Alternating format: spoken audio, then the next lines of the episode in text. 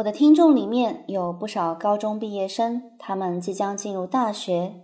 我在平日里会给他们去策划如何选择大学专业的问题。那同样，我的一些大学即将毕业的听众也会来咨询我，苏老师，我应该先就业还是先择业的问题。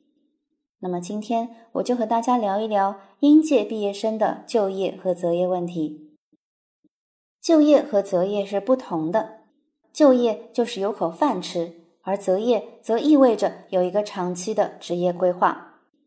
很多成年人在工作了五到十年之后，来邀请我给他们重新定制一个职业规划。与其这样，还不如在现在这个时候，我就给大家分享一些职业规划方面的经验。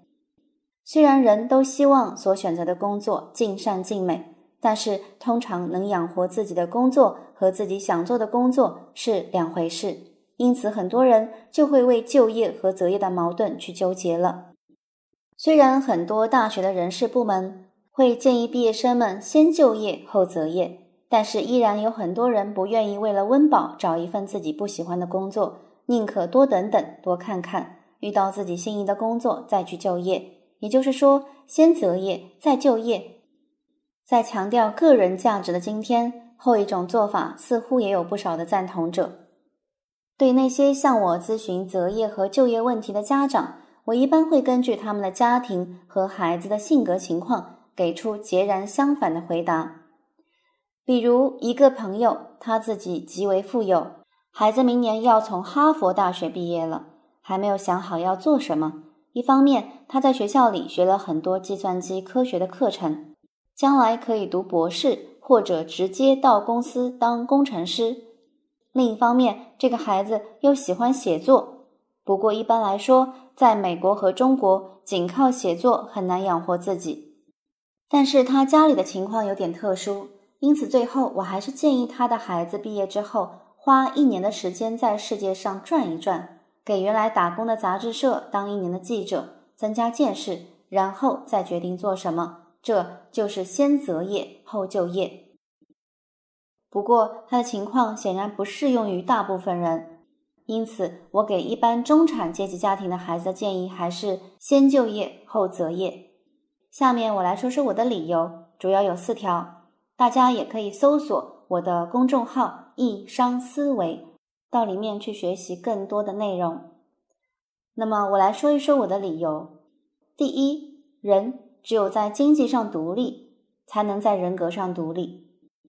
我很早就出国留学了。我的那些同学拒绝家里给他们的钱，而是靠打工去挣生活费。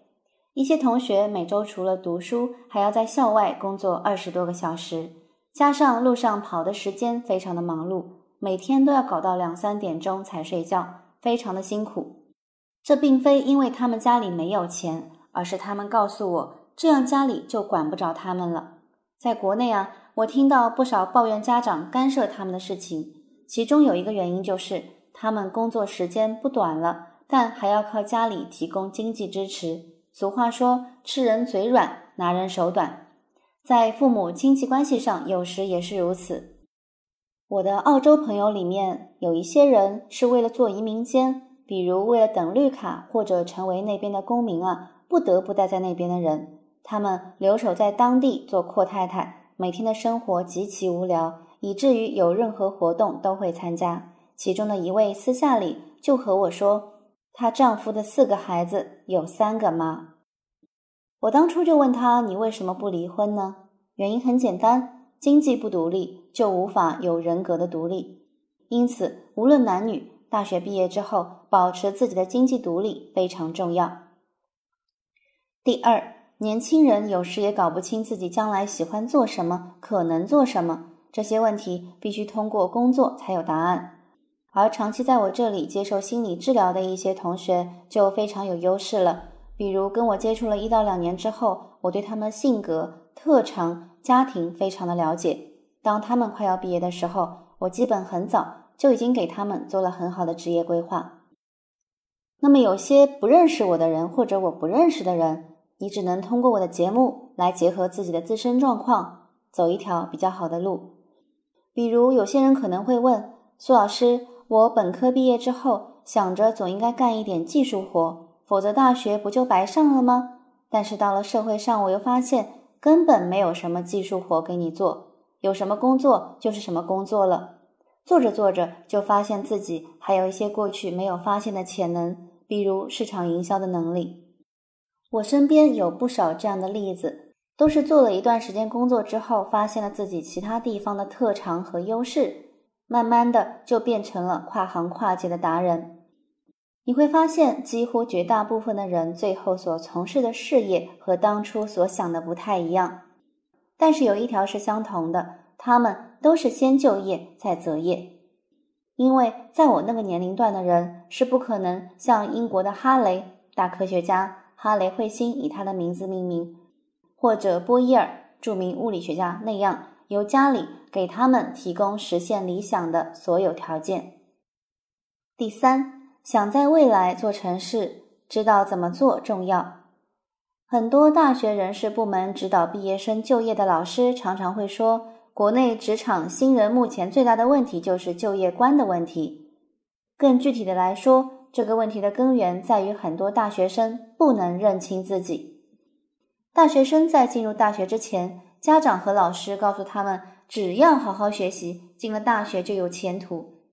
当然，那些将考试变成打仗的同学们，更是一路受着这种教育的影响的。这样的学生好不容易通过了高考，又在大学里经过了四年甚至更长时间的努力，总算拿到了文凭，以为可以开始兑现当初的承诺了。其实，那些并不存在的承诺。无非是他们的家长和过去的老师有意无意的欺骗自己而已。国内的很多年轻人都和我讲，他们在走出校园后最大的挑战就是单位里的人否定了他们学到的东西。他们满怀希望的说出自己的想法，对方常常是说：“你们这些书呆子的想法根本没用，我们过去早就尝试过了，行不通。我说什么你做什么就好了。”那么我当老板之后呢？这句话其实也经常在肚子里打转，只是对于很多孩子，我不想去伤害他们，所以没有说出来而已。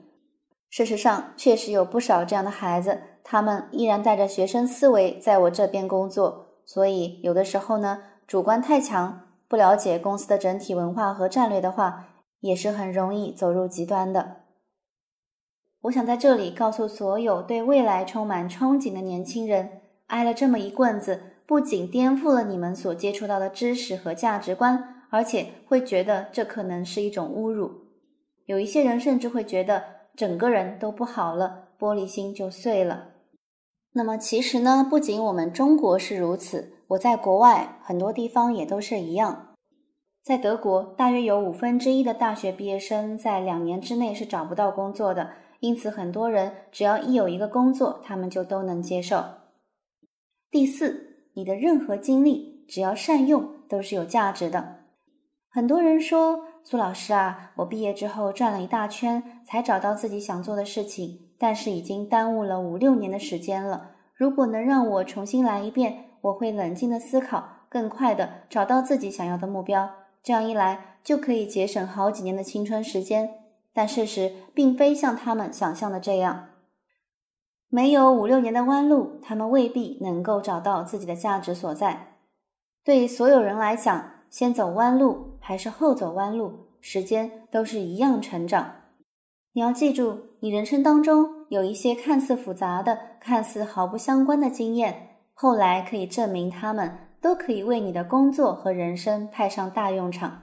也就是说，无论什么工作，只要做起来，并且认真的去做，都会有收获。都会是将来的无形资产。在下一期节目当中，我将分享给大家很多毕业生为何因为自己所受的教育的局限性无法去择业。感谢你的收听，我们下期节目再见。